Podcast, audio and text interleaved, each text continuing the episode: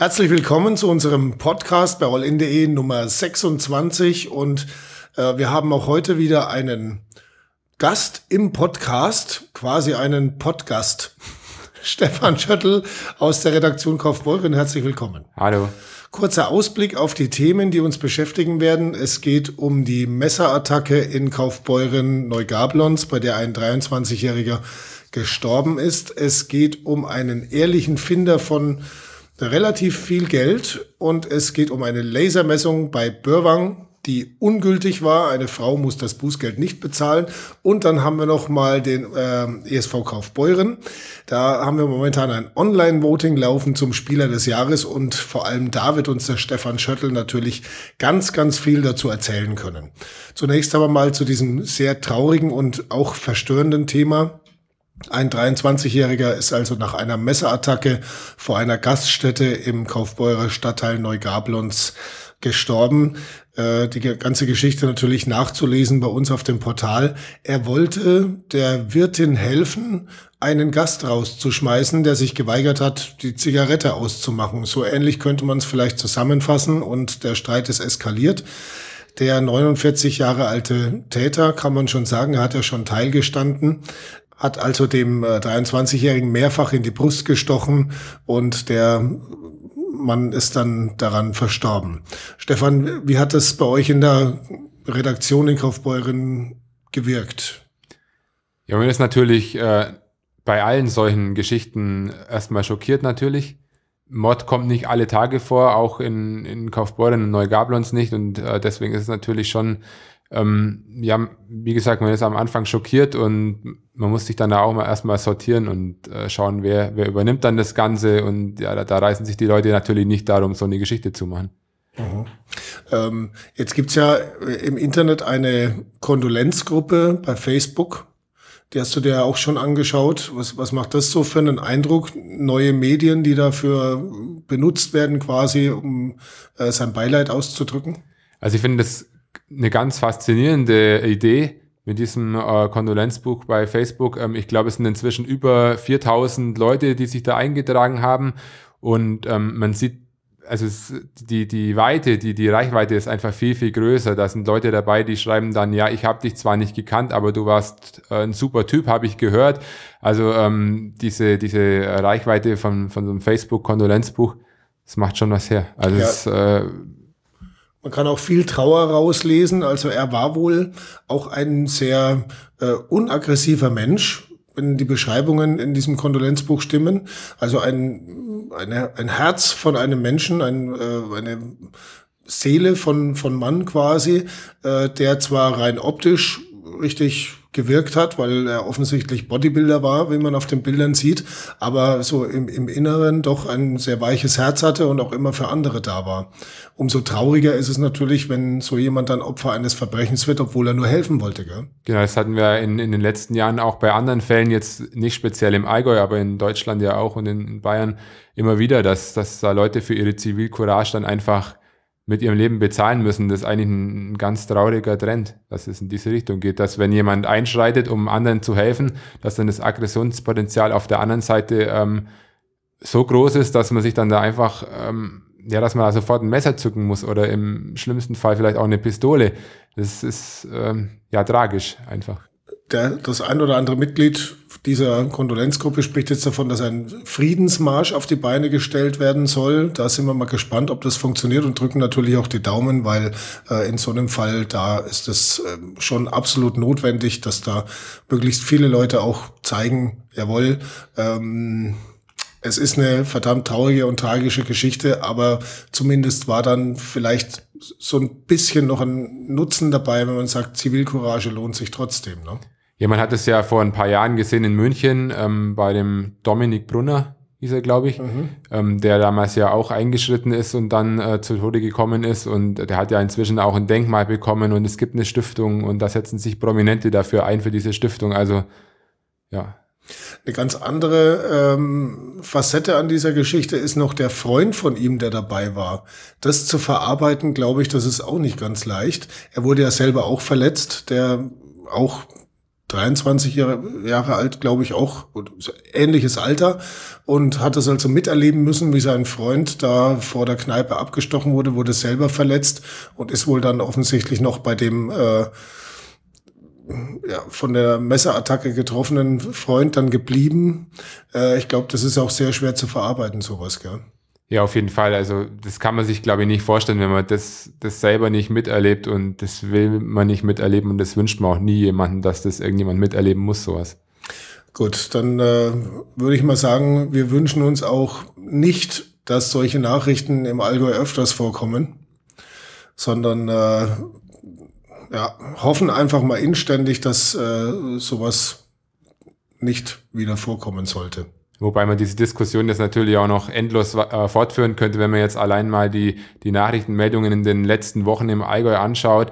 Ähm, in in äh, Westerheim die, diese äh, Schießerei, dann ähm, mhm. in, in, in, wo war das, in Bad Wörishofen? Nein, in, in Wiedergeltingen bei Bad Wörishofen ja, war das der auch. Familienstreit. Genau, also das ist ja, irgendwie Moment ein trauriger Trend momentan. Mhm. Hat man so den Eindruck, dass da richtig viel los ist in Sachen Gewalt? Sagen wir mal, als Redakteur Nachrichtenlage und so könnte man von außen ja denken, ja, die Redaktionen sind froh, wenn sowas passiert, aber das ist natürlich nicht der Fall. Wir berichten, wir berichten natürlich immer lieber über ähm, positive Dinge, die passieren äh, und nicht über solche ja, menschlichen Katastrophen und solche tragischen, tra tragischen Gewalttaten, die dann tatsächlich auch das Leben stillstehen lassen für einen Moment, wo man auch mal sich wieder mal überlegt, was ist da überhaupt los in dieser Welt. Tja, damit würde ich sagen, schließen wir dieses Thema ab, auch wenn es natürlich redaktionell noch lange nicht abgeschlossen ist. Da wird also noch ganz, ganz viel nachkommen und wenden uns einem anderen Kaufbeurer-Thema zu. Das ist der ESV Kaufbeuren. Eishockey und da gibt es tatsächlich was Positives zu vermelden. Zunächst mal äh, haben sie den Klassenerhalt geschafft, die Kaufbeurer. Yay! Wir haben ja lange Lautes auf die Daumen Aufatmen. gedrückt. Und jetzt ist natürlich äh, die Zeit, wo man das dann aufarbeitet und sagt, jetzt schauen wir mal, ähm, wie denn so die Saison überhaupt verlaufen ist. Also, äh, wie hast du diese Playdowns erlebt? War wahrscheinlich eine anstrengende Zeit auch, oder? Ja, auf jeden Fall. Also es war anstrengend, es war nervenaufreibend und es war dann am, am Sonntagabend nach dem entscheidenden Spiel gegen Heilbronn auch irgendwie eine ganz, ganz seltsame äh, Stimmung im Stadion diese großen Klassenerhaltspartys, die es in den letzten Jahren immer gab, wo dann die Mannschaft noch ganz lang mit den Fans auf dem Eis gefeiert hat, die gab es dieses Mal irgendwie nicht. Also es war äh, kurzes Bejubeln, kurze Ehrenrunde und dann war aber auch schon äh, die Stimmung im Stadion wieder eher, eher äh, gedrückt, gedämpft und ich habe dann auch mit dem äh, Stefan Kleinheinz, das ist der Fanbeauftragte, gesprochen und der meinte dann auch, ähm, ja, wir haben es jetzt geschafft und jetzt ist der Druck abgefallen und jetzt sind erstmal alle froh. Also das war auch so die Grundstimmung äh, auf, auf große Party und auf äh, die Mannschaft jetzt zu feiern für diese Leistung hatte dann irgendwie auch äh, verständ, äh, verständlich irgendwie auch nicht, nicht so viele Leute Lust. Mhm. Ja, wobei, also an sich so eine kleine Weißbedusche wie beim Fußball zum Beispiel wäre das nicht irgendwie, weil es ist natürlich schwer nachzuvollziehen, man drückt die ganze Saison über die Daumen und dann, wenn es soweit ist und der Klassenhalt ist endlich geschafft, dann sagt man ja, okay, gut gemacht, geh jetzt heim. Ja, ähm, ich glaube, es lag einfach an dem gesamten Saisonverlauf. Wir hatten das ja in, in einer vorigen Folge von einem Podcast auch schon mal, wo wir über den ESV Kaufbeuren gesprochen haben. Es war einfach eine, eine ganz komische Saison. Bis Weihnachten hat der ESV Kaufbeuren sogar noch um den sechsten Platz mitgespielt, wäre dann also automatisch für die Meisterrunde qualifiziert gewesen. Dann kam der große Leistungseinbruch und ähm, dann ist ja auch der Trainer gewechselt worden am Spiel der Mannschaft hat sich danach relativ wenig getan, wobei jetzt zum Beispiel der, der neue Trainer, der Toni Grinner, auch wirklich geschimpft hat über manche Charakterköpfe in der Mannschaft. Ähm, da fehlt es halt an der, an der Einstellung, meinte er. Und deswegen wird wohl auch die Mannschaft relativ äh, großzügig ausgetauscht, sage ich jetzt mal. Ja, und ich glaube einfach, das steckt alles in den Köpfen der Fans. Die sehen dann, dass die Spieler halt nicht so kämpfen, wie sie sich das vielleicht vorstellen. Und deswegen ist dann halt auch nicht der, der große Grund da, da jetzt die, die Champagnerflaschen aufzumachen. Oder das die Weißbierduschen. War quasi zermürbend, die ja, Saison, genau. für die Fans auch. Also es war natürlich auch noch dieses, dieses äh, Spiel 6 der Serie am Freitagabend in Heilbronn, wo ganz viele geglaubt haben, jetzt ist so der Wendepunkt geschafft, wir schaffen es heute vorzeitig. Da sind äh, 300, bis zu 300 Fans mitgefahren aus Kaufbeuren, da war also die, der Optimismus riesig. Und dann ähm, war die Leistung der Mannschaft aber eben nicht ganz so riesig. Mhm. Eher im Gegenteil, also da, da vermissten ja, dann auch viele. Du dich sehr diplomatisch aus, gell? Da vermissten dann auch einfach ganz viele den, den Kampfgeist und die Leidenschaft. Mhm. Und deswegen ähm, denke ich, war war es dann einfach so, dass, dass diese ganz große Party ausgeblieben ist. Also relativ wenig Euphorie, trotz Klassenhalt. Trotzdem, die, die es natürlich am meisten zermürbt hat, die Saison, waren wahrscheinlich dann doch auch äh, die Spieler, auch wenn sie manchmal vielleicht ein bisschen unmotiviert gewirkt haben. Jetzt haben wir ein Online-Voting bei uns bei allin.de und da können die User den Spieler des Jahres küren. Was äh, auf Anhieb auffällt momentan, also es wurden äh, 800 Stimmen bisher abgegeben äh, und die meisten Stimmen bekommen tatsächlich so die Jungs, von denen man die Namen eh schon mal gehört hat. Also der Stefan Weiß, 18 Prozent momentan. Daniel Oppholzer liegt bei 35 Prozent knapp und äh, ist der Führende. Wen würdest du persönlich denn wählen? Das ist jetzt in dieser Frage ganz langweilig, weil ich da irgendwie äh, diesen Trend sehr gut verstehen kann, den es mhm. momentan gibt. Denn der Daniel Oppholzer ist einfach so ein, so ein Kopf der Mannschaft, der in jedem Spiel äh, 120 Prozent gibt, der auch außerhalb vom Eis sich mit den Fans unterhält, mit den Fans ähm, auch die Kritik der Fans aushält und auf die eingeht und, und auch nach dem Heilbronn-Spiel zum Beispiel am, am Freitagabend war der Daniel Oppolzer einer, der ganz, ganz lang vor dem Mannschaftsbus noch gestanden ist und mit den Fans diskutiert hat. Und ich denke, das macht den einfach aus. Der ist ein Kaufbeurer Eigengewächs. Der war dann zwar mal eine kurze Zeit weg und hat äh, woanders gespielt, ist dann aber ja wieder zurückgekommen und der steht einfach für den ESVK. Der dessen, dessen Herz hängt auch am ESVK, das merkt man bei den Spielen und ich glaube, das ist auch das, was die Fans in dem Fall jetzt honorieren bei dieser, bei dieser Wahl. Mhm. Zumindest mal hat äh, bisher jeder Spieler mindestens eine Stimme bekommen. Das war schon mal Vielleicht schön. Ja auch die eigene, wer weiß. Immerhin. Äh, und äh, gut, die Spannung aus dem Voting selber ist vielleicht momentan sogar schon ein kleines bisschen raus. Aber das heißt natürlich nicht, dass es nicht doch noch mal spannend werden kann. Vor allem der Stefan Weiß könnte noch mal aufholen bei unserem Voting. Und äh, es wäre natürlich auch gut, wenn trotzdem alle ESVK-Fans da noch mal mitmachen, damit wir am Schluss auch ein möglichst äh, ein Ergebnis haben, wo wir sagen, jawohl, das ist äh, eine gute Sache. Zu erreichen das Ganze über allin.de slash ESVK, da landet man direkt auf dem Artikel, wo man dann auch mitvoten kann. Darf, genau. soll. Zumal man da natürlich noch sagen muss bei dieser, bei dieser Wahl, ähm, dass das Online-Voting nur ein Teil der ganzen Wahl ist. Mhm. Ähm, es wird dann ähm, in der Mittwochsausgabe unserer Zeitung aufgelöst, wer ähm, Spieler des Jahres geworden ist. Und da fließen dann auch noch die, die Meinungen der, der drei Redakteure ein, die sich ähm, mit dem ESVK beschäftigen das ganze Jahr über und auch noch einen Vertreter aus der Pressestelle des ESVK Hammer, der seine drei Favoriten abgibt. Und das ist dann gemeinsam mit dem Fanvoting ähm, diese fünf äh, Stimmen, diese fünf Punkte, die ergeben dann das Gesamtergebnis. Einer dieser Redakteure wirst du ja auch sein. Glaubst genau. du, werdet euch da viel streiten? nee, weil es haben alle vorab schon ihre, ihre Stimmen abgegeben, damit Aha. dann da quasi das, äh, das Fanvoting uns nicht beeinflusst, wenn, wenn wir dann unsere persönliche Wahl machen. Und ich kann aber schon so viel versprechen, es geht bei den äh, Besten, die jetzt auch hier die Besten sind, so in etwa alles in die gleiche Richtung. Okay. Gut, dann sind wir mal gespannt, was aus diesem Voting dann noch wird. Und äh, damit sagen wir schon mal vielen herzlichen Dank an unseren Gast heute bei diesem Podcast, an unseren Podcast, äh, der ähm, so freundlich war, vor seiner Schicht in Kaufbeuren noch bei uns vorbeizuschauen. Vielen Dank, Stefan Schöttl. Jo, danke Und, auch für die Einladung.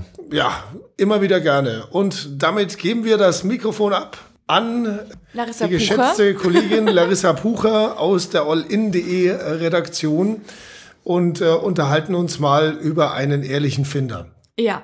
Das ist ja so eine Geschichte, habe ich schon gemerkt, liegt dir persönlich auch am Herzen. Findest du gut, gell? Ja, ich habe nämlich gestern diese Meldung äh, zu einem Artikel verarbeitet und habe mir dann gedacht, oh Gott, also der Mann hatte wirklich Glück.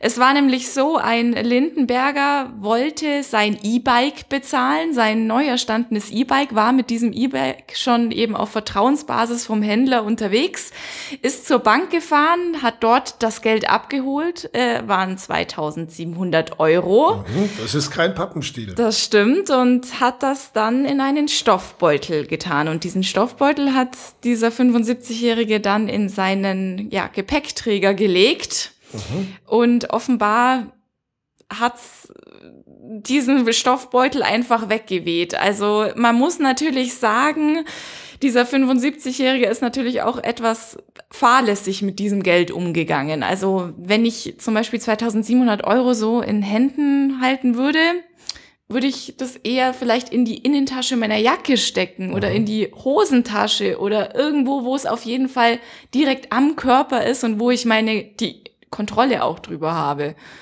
Und ähm, ja, also auf jeden Fall ein ehrlicher Finder hat diese weggewehten 2700 Euro, die dann in einem Stoffbeutel da irgendwo am Straßenrand lagen, ganz ehrlich bei der Polizei vorbeigebracht. Mhm. Und die Polizei hat es natürlich auch bei dem Finder abgegeben, äh, bei dem äh, beim, Finder? beim Verlierer. beim Verlierer. beim Loser quasi. Genau. Äh, hat er sie abgegeben. Ähm, witzigerweise waren die ja, glaube ich, sogar noch gleich alt, gell? Ja. Finder und Verlierer waren beide 75. Genau, vielleicht hat, haben sie sich auch gekannt. Ich meine, Lindenberg im Westallgäu ist jetzt nicht so groß. Ja. Vielleicht ähm, da wird der jetzt sicherlich mal auf ein Bier noch eingeladen. Da ist ein gar ausschweifendes Dankesbier dann schon ja. fällig. Wobei man natürlich auch sagen muss, also ich kann mir das nicht so recht vorstellen. Man kauft sich ein E-Bike und bevor ich da 2700 Euro, 2700 Euro auf den Gepäckträger packe, dann stelle ich doch wenigstens sicher, dass das drauf bleibt. Also früher hatten wir das dann so mit Spanngurten gemacht und äh, also wenn es mein Geld wäre, ich würde glaube ich jeden halben Meter mich umdrehen, ob es noch da ist und es dann sicherheitshalber doch wieder an E-Bike, es war ne? vielleicht ein bisschen zu modern für Spanngurte hm. zum Anbringen und vielleicht mit 75 hat man diesen Schulterblick vielleicht auch nicht mehr so drauf, oder? Ja, das kann natürlich hm. sein, ja. Früher hatte man ja so ein, also bei den alten sogenannten Drahteseln noch so einen Korb vor sich, das wäre natürlich besser gewesen, ne? So vorne dran aber gut, hat er nicht gehabt. Wir sind auf jeden Fall froh, dankbar und glücklich, dass es noch ehrliche Menschen gibt im Allgäu, die 2700 Euro zurückbringen. Vielleicht wäre es auch aufgefallen, äh, wenn er plötzlich der, der Finder mit äh, so viel Geld so, hey, eine Party geschmissen hätte. Der hat entweder im Lotto gewonnen ja. oder er hat das Geld vom Erwin gefunden. Eins von beiden. Okay, jedenfalls Hut ab vor dem Finder und äh, Herzlichen Glückwunsch an den Verlierer, der daraufhin natürlich sein E-Bike auch entsprechend bar bezahlen konnte. Wir Damit, gehen weiter zum nächsten Thema und genau. zwar ähm, es lohnt sich äh, in manchen Fällen Einspruch einzulegen. Einfach mal zu sagen, nö, ich bin dagegen. Und zwar, es geht um eine Lasermessung bei Börwang. Man kennt ja diese Steige. Ähm, die Börwanger Steige. Die Börwanger Steige, genau. Wo es die Berg rauf geht. Genau, die als ungültig jetzt ähm, quasi entschieden wurde, dass die ungültig ist. Und zwar eine Frau, die da mit ihrem Motorrad unterwegs war, muss das Bußgeld nicht bezahlen, weil sie eben Einspruch eingelegt hat. Ja, und äh, die Begründung, warum sie das Bußgeld nicht bezahlen muss, ist folgende. Und zwar, weil bei der Lasermessung ein Fehler hätte passieren können. Genau. Ne? Äh, und äh, das Gericht hat es also durchaus als Argument gelten lassen, dass einer der Polizisten ein Handy dabei hatte, was die Lasermessung ähm, verfälschen hätte können. Ja, also dem Gericht war es quasi zu unsicher. Mhm.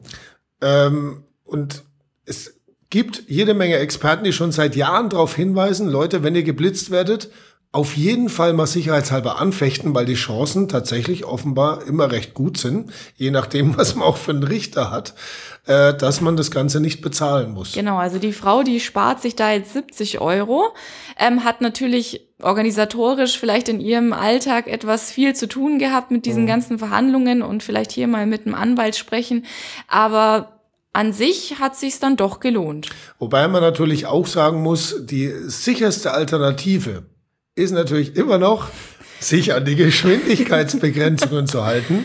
Und ganz oft ist es auch so, dass man keine Chance hat. Und dann kann es natürlich sein, äh, dass es viel Geld kostet. Ich weiß jetzt gar nicht, übernimmt sowas der Rechtsschutz eigentlich?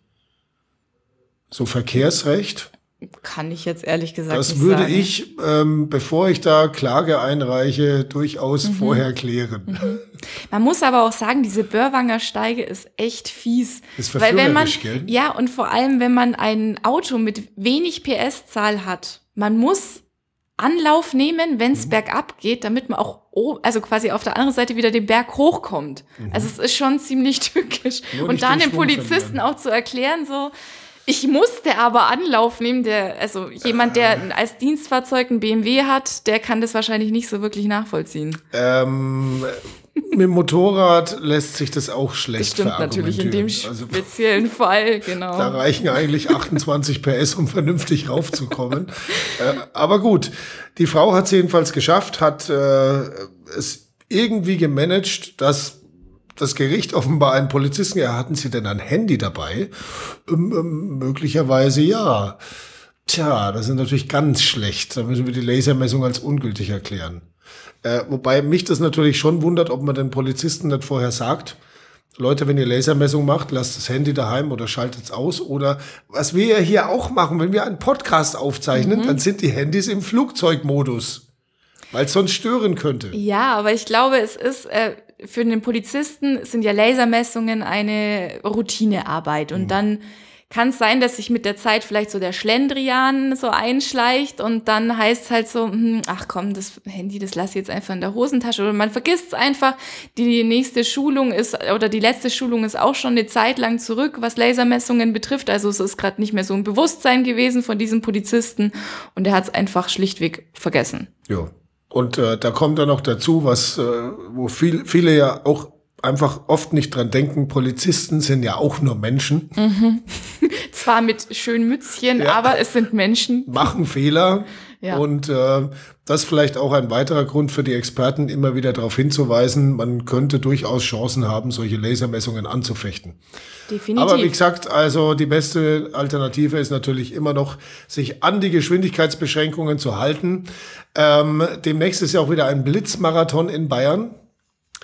Und äh, zu dem Thema auch nochmal der Hinweis, es gibt ja die total coole Blitzer Heatmap von allin.de.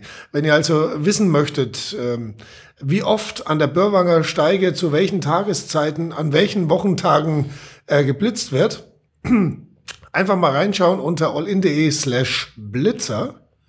Nein, unter blitzer.allin.de. Ja, da auch, ja, aber wir haben es ja verlinkt mit allin.de oh, okay. slash Blitzer. Ja. Da einfach mal nachschauen, das ist eine total coole Karte, wo ja. man äh, reinzoomen kann und so. Mhm. Und äh, man kann natürlich auch selbstverständlich Blitzer melden bei uns auf unserer Facebook-Seite Allgäu Blitzer. Da einfach auch mal reinschauen und wenn Sie irgendwo vorbeifahren und es macht Blitz, dann kann man das ganz schnell eintragen. Natürlich erst, wenn das Fahrzeug wieder steht. Nicht genau. während der Fahrt. Das ist auch, auch nur so halblustig. Äh, es gab schon wirklich viele Unfälle, weil Leute äh, während der Fahrt auf ihrem Handy rumgetippt haben und das wollen wir bitte auf gar keinen Fall. Genau, ja? Kopf hoch und auf den Verkehr. Immer auf den Verkehr konzentrieren und auch ab und zu mal auf den Tacho schauen und äh, damit würde ich sagen, sind wir durch für heute. Ja, und ich möchte an dieser Stelle noch auf unsere Reportage hinweisen. Oh ja, genau. Die äh, jetzt ab Mittag, Freitagmittag online sein wird. Wir waren nämlich bei einem äh, Ziegenbauern, einem 23-jährigen Mann, einem Jungbauern, der den Hof übernommen hat von seinen Eltern. Damals war es noch ein Kuhmilchbetrieb und der hat quasi äh, auf Null gestellt, äh, alle Kühe verkauft und was ganz Neues gewagt und hat sich Ziegen angeschafft. Und äh, da gibt es ein Video mit ähm, einem Interview mit dem guten Mann, dem, bei dem wir waren und dann natürlich auch allerhand äh, schöne Bilder von ja. Ziegen ja. und äh, Babyziegen. Ich, ich sag mal so, nach dem Kaninchenzüchter-Video von neulich ist es das zweite aus der Reihe süß. Ja. Nee, Eichhörnchen hatten wir auch. Eichhörnchenwald, genau, im Eichhörnchenwald in Fischen wow. waren wir. Also in regelmäßigen Abständen findet man bei uns unter allindie slash Reportage auch ganz, ganz süße, possierliche Tierchen. Ja, Tiere gehen ja immer. Tiere gehen ja immer, ja. Wir hatten aber noch nie ein Katzenvideo, gell? Doch, wir hatten mal ein Video über die Katzenplage in den Tierheimen. Doch, ja, wirklich. Ja, stimmt. Ja, da war die Theresa noch wir dabei. Wir hatten auch schon Katzen-Content. Ja, wir hatten Katzen-Content. Ja. Ähm, es ist auch noch eine weitere Reportage in Planung in der Reihe Ach Gott, ist das süß. Das verraten wir jetzt aber nicht. Nein. Wir Diese Tiere fangen halten. mit A an. Und äh, sie sind im Allgäu nicht unbedingt naturgemäß heimisch. Ja. nur das gibt's als Hinweis. Also Genau. jemand, der das Ganze errät, der bekommt einen Griesti Geschenkekorb. Echt, oder? Ja, Den natürlich. zahlst du oder was? Ich spreche mal mit der Katrin, da, lehnt lässt sie sich sicher aus dem. Fenster. Ja, ich meine, wer das errät, das würde ja auch bedeuten, er hat diesen Podcast bis zum Ende durchgehört. Ja. Denn da, das, das allein ist ja schon äh, fast eine Geschenkkopf wert. äh, insofern, äh, da lässt sich was tun. Aber, aber nur der Erste, der es errät, Ja, oder? ja. Einfach an redaktion.de schreiben. Stefan Schöttl hat schon gewunken. An dieser Stelle wünsche ich ein schönes Wochenende. Das waren Holger Mock. Und Larissa Pucher und Stefan Schöttl mit dem Podcast Nummer 26. Vielen Dank fürs Zuhören. Ciao. Tschüss.